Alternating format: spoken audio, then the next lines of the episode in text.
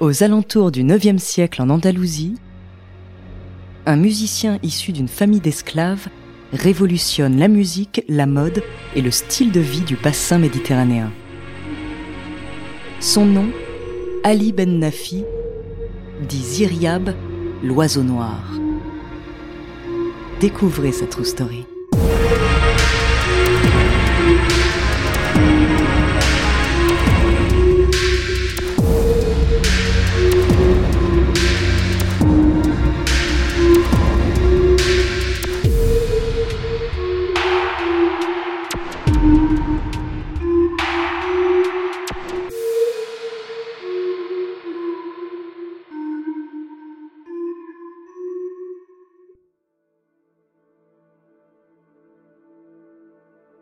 Musicien, savant ou homme de lettres, comment se fait-il que l'on n'ait jamais entendu parler de Ziryab Selon certaines sources, il est dit que ses traces ont été ensevelies sous l'instabilité qui a régné en Afrique du Nord. D'autres affirment que sa couleur de peau l'aurait desservi et que son impact sur l'histoire en aurait été minimisé. Et pourtant, il s'agirait de l'homme le plus influent de son époque.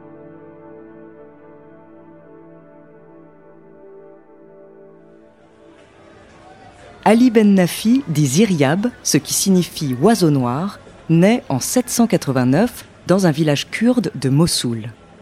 Il est issu d'une famille d'esclaves dont il est l'unique enfant à survivre. Alors qu'il n'est encore qu'un enfant, son père déménage à Bagdad et amène le jeune Ali avec lui. Le garçon étudie la littérature et les sciences, le petit Ziryab est brillant, mais il se distingue aussi dans un tout autre domaine. À l'âge de 12 ans, le jeune garçon est déjà un musicien accompli. Il chante et joue à la perfection de l'oud, un instrument traditionnel des musiques du bassin méditerranéen. Il apprend auprès de son maître perse Ishaq al-Mossili. C'est lui qui a introduit la musique dans la cour du calife et a fondé à Bagdad le premier conservatoire de ce qui allait ensuite être appelé musique arabo-musulmane. À 19 ans, Ziryab introduit le plectre, une sorte de médiateur permettant de pincer ou frotter les cordes du oud. Chacune des cordes est associée à un des quatre tempéraments. La bile, le sang, la lymphe et la bile noire. Ziryab a l'idée d'en ajouter une cinquième qui symbolise l'esprit, car selon lui, le corps ne peut exister sans l'âme. Le musicien voyage de ville en ville avec son instrument, qui sera copié dans toute l'Europe durant le Xe siècle. Mais le nom de Ziryab n'est même pas mentionné dans l'article Wikipédia au sujet du luth, le frère occidental de l'oud.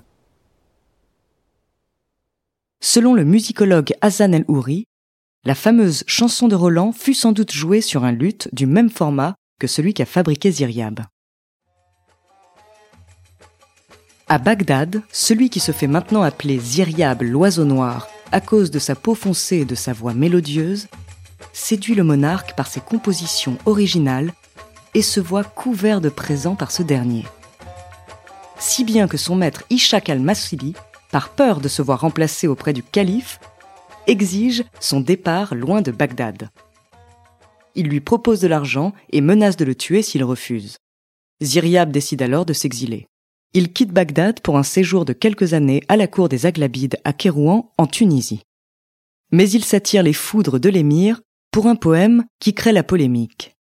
Il s'établit ensuite en Andalousie en 822. Là-bas, l'émir Abdalrahman II l'accueille comme un noble, à la hauteur du goût que Ziryab avait développé pour le luxe, il reçoit 200 pièces d'or par mois et des maisons, des jardins valant une fortune. L'oiseau noir à carte blanche. Chanteur et compositeur, il met au point les techniques poétiques et vocales telles le moacha et le zagal, qui donneront naissance au flamenco. Il est l'auteur de poèmes mélodiques qui seront chantés en Andalousie et dans tout le bassin méditerranéen. Il fonde aussi la première école de musique d'Europe, ouverte à tous, financée par le califat. Dans cette école, il codifie les techniques de chant, il préconise la pratique des vocalises, la prononciation avec un bâton entre les dents, ou encore le port d'une ceinture abdominale. Sa pédagogie innovante révolutionne l'apprentissage du chant. Le prodige introduit également le système des noubas, littéralement attendre son tour, qui instaure le principe de passage par ordre des musiciens devant le monarque. Associé à la danse, l'anouba est une suite de pièces vocales et instrumentales dont le nombre de composants s'est enrichi au fil des siècles. Le compositeur introduit également des castras dans les chœurs de la nouba. La voix de ces chanteurs n'ayant pas mué charme les mélomanes de toute l'Europe pendant des siècles. Il s'inspire également des chants religieux chrétiens du Nord qu'il transpose dans ses compositions. Mais Iriab se révèle aussi homme de lettres. Il perfectionne le sauf, une forme de poème monorime. Son influence et son charisme font de lui un ponte de l'élégance locale. Il apporte une grande variété culinaire et codifie un ordre protocolaire strict pour l'ornement de la table et des mets. Il introduit l'idée du repas en trois services tel qu'on le connaît aujourd'hui, et il met au placard les verres en métal pour les remplacer par un service en verre. La société musulmane a profondément été bouleversée par son influence. Les femmes de l'époque avaient l'habitude de coiffer leurs cheveux avec une raie au milieu, mais l'esthète introduit de nouvelles coiffures, notamment la frange, qui fait fureur.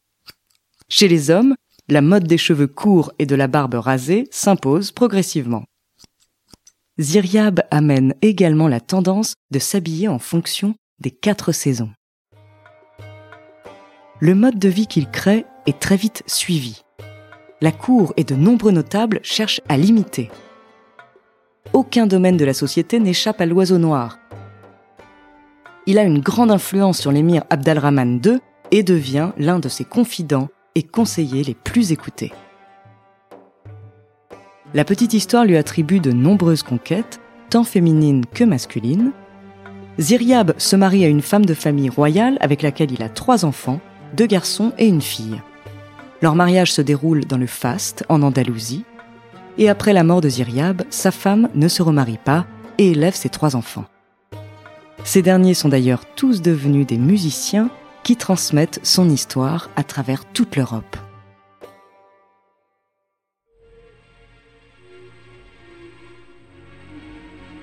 Voici le récit d'un homme oublié dont l'héritage a influencé la musique et les us et coutumes de tout le bassin méditerranéen jusqu'à nos jours.